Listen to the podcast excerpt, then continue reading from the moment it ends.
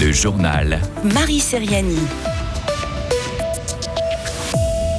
Lutter contre le dérèglement climatique grâce à un fonds financier alimenté par la Confédération, c'est l'idée des socialistes et des Verts. Ils ont réuni les signatures nécessaires à l'initiative.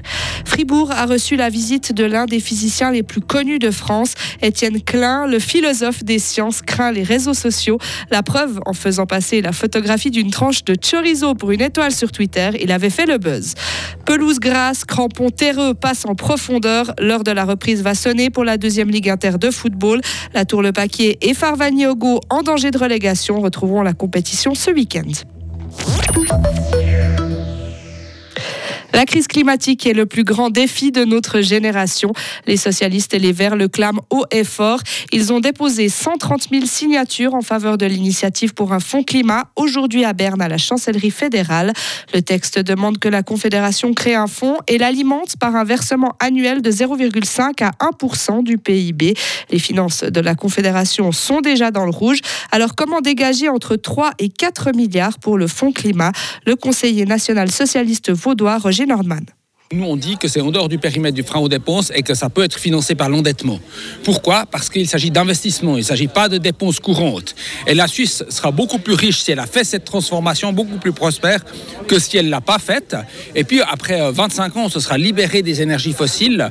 Et cette facture des énergies fossiles, c'est facilement 15 milliards par année. Les coûts de maintenir notre dépendance fossile, elle est très élevée et c'est l'intérêt de cette transformation aussi, en plus de la question climatique. L'initiative de la gauche pour un fonds climat sera maintenant traitée par le Conseil fédéral et le Parlement. Le peuple pourrait se prononcer entre 2026 et 2027. Le tourisme suisse va bien. Suisse Tourisme fait le bilan de l'année passée.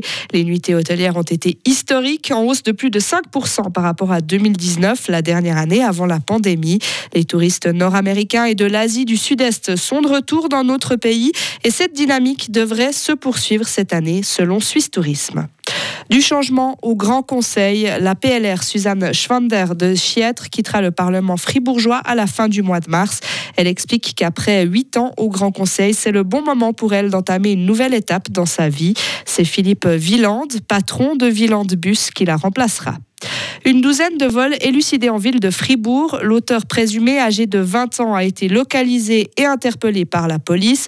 Il a avoué les faits. Le jeune homme s'introduisait dans des vestiaires d'établissements publics pour voler ou dérober des colis déposés devant des boîtes aux lettres.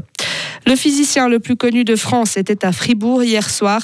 Invité par l'Alliance française de Fribourg, Étienne Klein a donné une conférence pour parler de son dernier livre, Court-circuit. L'occasion pour le philosophe des sciences d'évoquer des sujets brûlants comme les réseaux sociaux ou l'intelligence artificielle. En 2022, Étienne Klein avait d'ailleurs posté sur Twitter la photographie d'une tranche de chorizo en la faisant passer pour l'étoile Proxima du Centaure. Une blague qui avait pris d'énormes proportions. Les réseaux sociaux rapprochent mais divisent aussi, d'après Étienne Klein. Ce qui fait la démocratie, c'est comme le débat. Et si, si on n'arrive pas à, se parler les uns aux autres autour d'un référentiel commun, alors se constitue ce que Tocqueville appelait des petites sociétés, dont il disait que c'était la plus grande menace pour la démocratie.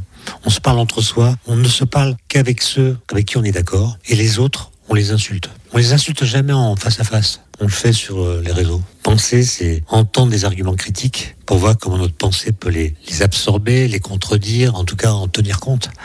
Et si on ne le fait pas, alors en effet, on s'enferme dans des croyances qui elles-mêmes nous enferment dans des cercles de croyants et c'est pas bon. Physicien et philosophe des sciences, Étienne Klein a écrit des dizaines de livres, dont le dernier Court-circuit, publié l'année dernière aux éditions Gallimard. Il vulgarise aussi ses connaissances sur YouTube. Son explication du boson de Higgs compte plus de 2 millions de vues. Et puis enfin en football, l'heure de la reprise va sonner ce week-end pour plusieurs clubs de la région. C'est le cas de Portalban Glétrans. Les Broyards qui évoluent en première ligue seront opposés dimanche aux Vaudois de La Sarah. En deuxième ligue inter, le championnat va également reprendre ses droits, mais uniquement pour les équipes qui ont un match en retard à jouer. C'est le cas de la Tour Le Paquier et de Farvagnogo. Les Gruyériens et les Giblousiens figurent pour l'heure sous la barre, mais tout est très serré avec cette équipe qui se tiennent en trois points. Écoutez l'entraîneur de Farvani, Patrick Da Silva. Tout peut aller très vite. Et c'est ça qui est intéressant parce qu'il n'y a pas de répit. Euh, indépendamment de ce qui va se passer dimanche euh, contre Payerne, euh, il n'y aura rien qui sera joué à ce match-là, après ce match-là, ni si on le gagne, ni si on le perd, ou peu importe le résultat. Donc euh, il faut, vraiment qu'on reste focus euh, semaine après semaine.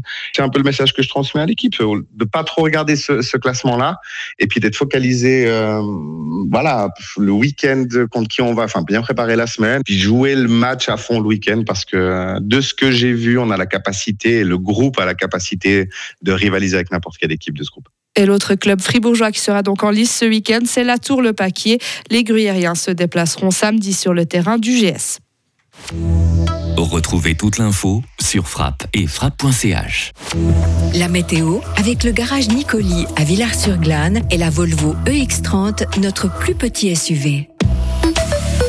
Le soleil sera de retour pour ce vendredi avec encore quelques passages nuageux. Le temps va néanmoins rester sec durant la journée.